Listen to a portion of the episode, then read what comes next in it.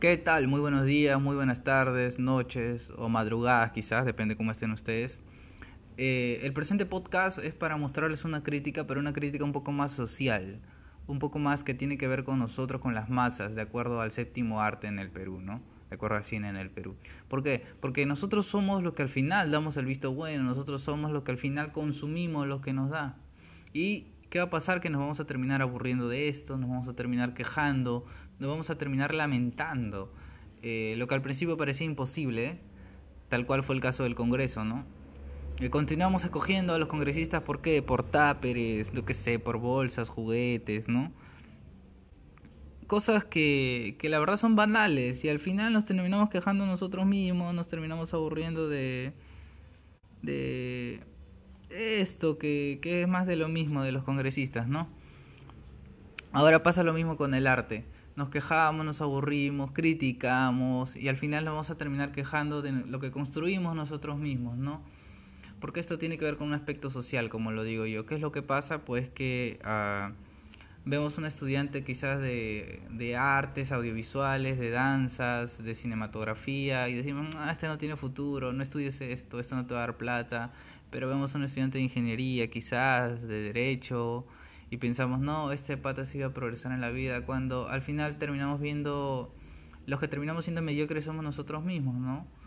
Porque esto es totalmente falso. Puedes ser el mejor bailarín del mundo, puedes estudiar artes escénicas donde tú quieras, yo que sé, en la católica, y puedes ser el mejor del mundo, puedes estudiar en San Marcos y puedes ser el mejor del mundo si es que te gusta, si es que te apasiona realmente lo que haces. No tiene que ver nada una cosa con la otra, ¿no? es por eso que he decidido hacer este, este podcast, ¿no? ¿Qué es lo que sucede? El cine peruano tiene muchas dificultades, pasa por etapas y sobre todo nosotros somos los que, los que hacemos que pasen por etapas, ¿no?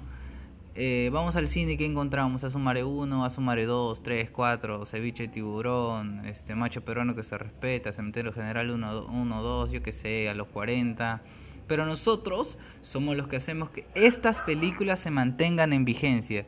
Somos los que hacemos que estas películas continúen saliendo secuelas, continúen saliendo precuelas, continúen dándonos más entre comillas basura de lo que de lo que queramos porque nosotros somos los consumidores de esto. Nosotros no vamos al cine pensando en ver El Mudo, pensando en ver El Evangelio de la Carne, pensando en ver este algunas películas que que sí nos aporten, ¿no? arte, que es lo que es el cine, el séptimo arte. Eh, ¿Y qué hacemos al final? Nos quejamos, ¿no? Oh, el cementerio general es una porquería, el cementerio general es una tontería, los 40 no pasa nada. Pero es lo que nos dan las distribuidoras audiovisuales, es lo que llena la sala de cine, es lo que al final nos termina teniendo una idea equivocada de lo que es esto, ¿no? Ah, esta película es del barrio, esta película es para el pueblo, ¿no? Eh, si es una película cómica, no tiene por qué ser buena, no tiene por qué estar nominada a grandes premios, no tiene por qué estar en los Oscars, cuando eso es totalmente mentira. Hay películas muy buenas que han salido a, exponerse mediante el mercado mundial audiovisual, siendo de comedias. Es el caso de Confusión con el director Stephen Chow, ¿no? Nos da risa y, te ríes tú, así como te ríe, se ríe alguien de Alemania, así como se ríe alguien de Colombia, de Argentina. Eh, ¿Por qué? Porque es una película que está tratada de manera inteligente, con referencias importantes al cine, que podemos aprender muchísimo de estas películas que son cómicas y que terminan siendo y que terminan aportando al país en donde están, ¿no? Mm, ¿Quieres otra película cómica? No solo Confusión, Shaolin Soccer del mismo director, Stephen Chow, la puedes ver, te puedes reír un millón de veces, actuaciones increíbles, eh, con un contexto súper interesante, como he dicho, es muy, muy, muy, muy buena, ¿no? Y no tiene que ser exactamente eh, cualquier cosa para que te haga reír, ¿no? No pueden soltar un chiste malo con una cámara cuadrando a lo que sea y tú te tienes que reír, ¿no? Porque simplemente lo has escuchado en otro lado. Yo qué sé. Entonces quitémonos esas ideas. Se puede hacer buen cine en el Perú y se puede hacer también buena comedia en el Perú y podemos dar una mejor visión al extranjero de lo que tenemos aquí en el Perú. Porque aquí en el Perú lo que tenemos sí es talento, lo que tenemos es talento, como te digo, ¿no? Pero falta apoyarlo mucho. Vemos, vamos a una cartelera, apoyamos el cine peruano, de lo que haya, ¿no? No necesariamente tengamos que buscar una comedia peruana para verla, ¿no? Hay muchos dramas interesantes. ¿Qué te puedo recomendar yo? El Evangelio de la Carne, peruana excelente con una actuación soberbia de Lucho Cáceres con la que ganó un premio en Argentina por esa actuación. Imaginemos hablando de Argentina. En Argentina es la cuna, la Argentina es la cuna del cine latinoamericano, ¿no? Eh, se encuentra en la mejor universidad de cine de toda Latinoamérica, como es la NERC. Ahí Lucho Cáceres ganó un premio en Argentina, justamente por esa película. Me pareció excelente esa actuación, ¿verdad? Me quedé, me quedé pegado de la película, ¿no? ¿Quieres que te recomiende otra? El Mudo. ¿Quieres que te recomiende otra? Paloma de Papel, Gregorio, Juliana. Eh, hay un montón de películas peruanas. ¿Quieres ir más allá? Limpiador. un montón de películas peruanas que, que no te van a aburrir, que te van, que te van a hacer cambiar de perspectiva, te van a abrir la mente. Vas a decir, ok, eh, en mi Perú se hace muy buen cine con pocos recursos. Hay que apoyarlo, hay que empezar a hacer esto. Entonces al final terminamos haciéndonos la misma pregunta, ¿no? Al final terminamos, no sé, pensando, ¿el cine peruano es basura? Cuando en realidad no. En realidad simplemente no, no buscamos salir de la basura porque seguimos consumiendo lo que nos dan y las distribuidoras audiovisuales saben de que eso va a llenar sus butacas, saben de que eso les da dinero, entonces ellos fácil y van a buscar seguir dándonos más.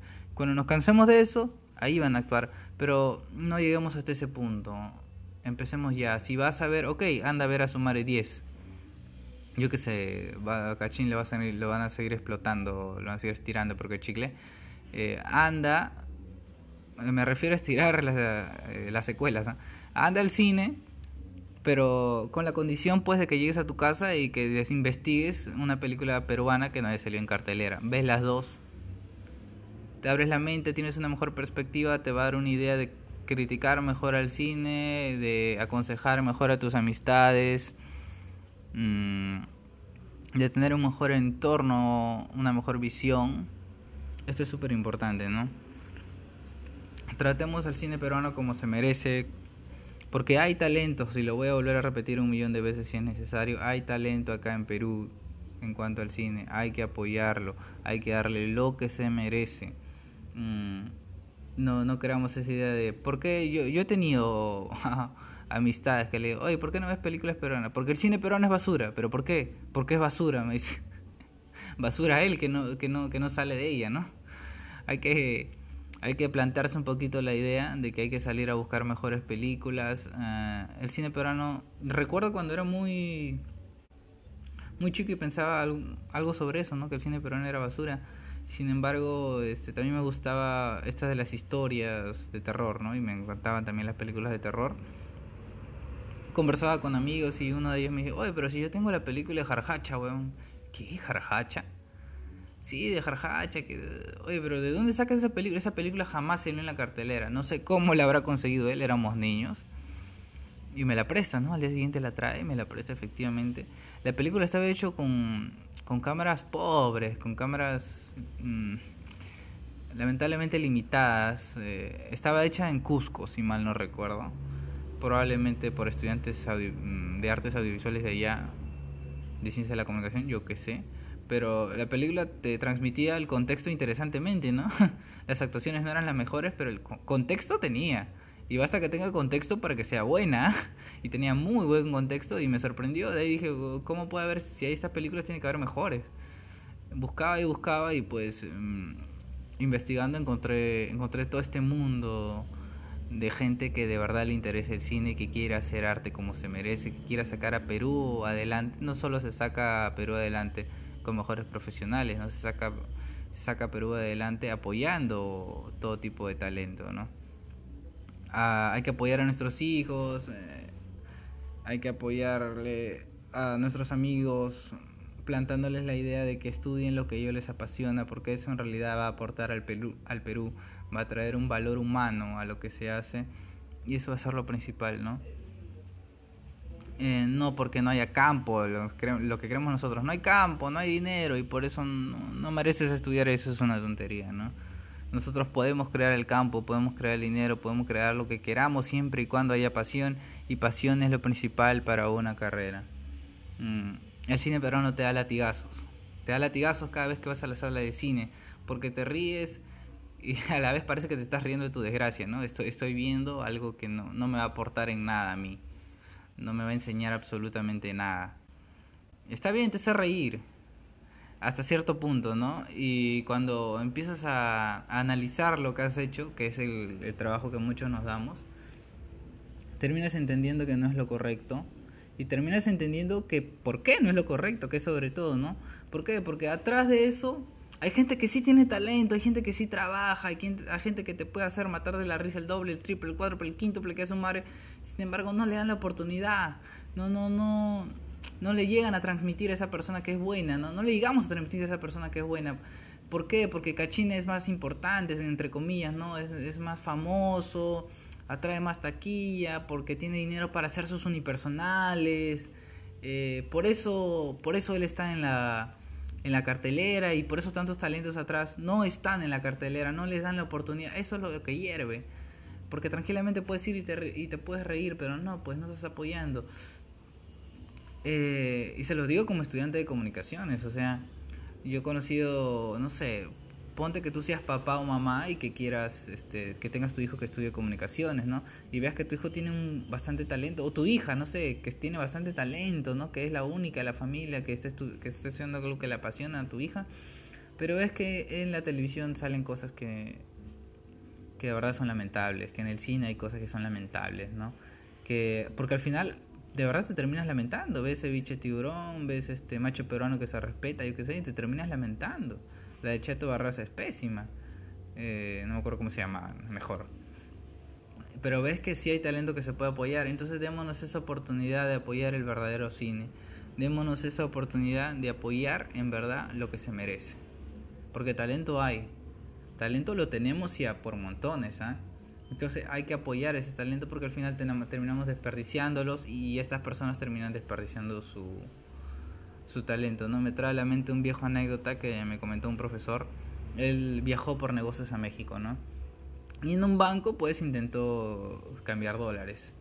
El banco le dijo, no, a usted no se le puede cambiar dólares por el hecho de que usted es peruano. Pero que, o sea, me están discriminando por el solo hecho de ser peruano no se puede cambiar dólares. La señorita se para y le explica, no le podemos cambiar dólares porque en Perú están los mayores falsificadores de dinero que hay en Latinoamérica. Y con los mayores, lamentablemente se refiere a los mejores. Así es, tenemos talento, pero no le damos valor humano, no aportamos. ¿Por qué? Porque se desperdicia en el transcurso. En el transcurso de nuestro crecimiento, como sociedad aportamos. Todos somos sociedad, ¿no? Obviamente. Y aportamos a bien, para bien o para mal. Tratemos de, de saldar eso, ¿no? Al final, y para terminar en la anécdota, le dijeron que tenía que traer a una persona mexicana ya residente o una persona nacionalizada eh, mexicana para que le puedan cambiar los dólares. Es lamentable, señores, pero esta imagen de Perú la cambiamos nosotros apoyando la pasión que tenemos desde niños, ¿no? y ahora podemos cambiarlo definitivamente. Como les digo, si queremos ir al cine a ver a su madre 50, vamos al cine a ver a su madre 50, pero de regreso investigamos, nos ponemos en compromiso de investigar una película que pues sí aporte, sí nos aporte, que sí nos demuestre que hay, que hay talento peruano. Mm, yo creo que, esto va a cambiar muchísimo si lo tomamos bien en serio. Termino diciéndoles de que por favor eh, eh, se dirijan a mi canal de YouTube, Biblio de Pelas. Biblio de Pelas. Ahí en YouTube estoy haciendo análisis eh, súper interesantes sobre escenas, películas, mejorías, críticas constructivas, cosas que me sorprenden muchas veces. Les invito a ir ahí, a checar ahí. Y pues nada, muchas gracias a todos, que tengan un excelente día, tarde, noche, madrugadas. Coman verduras, muchas gracias.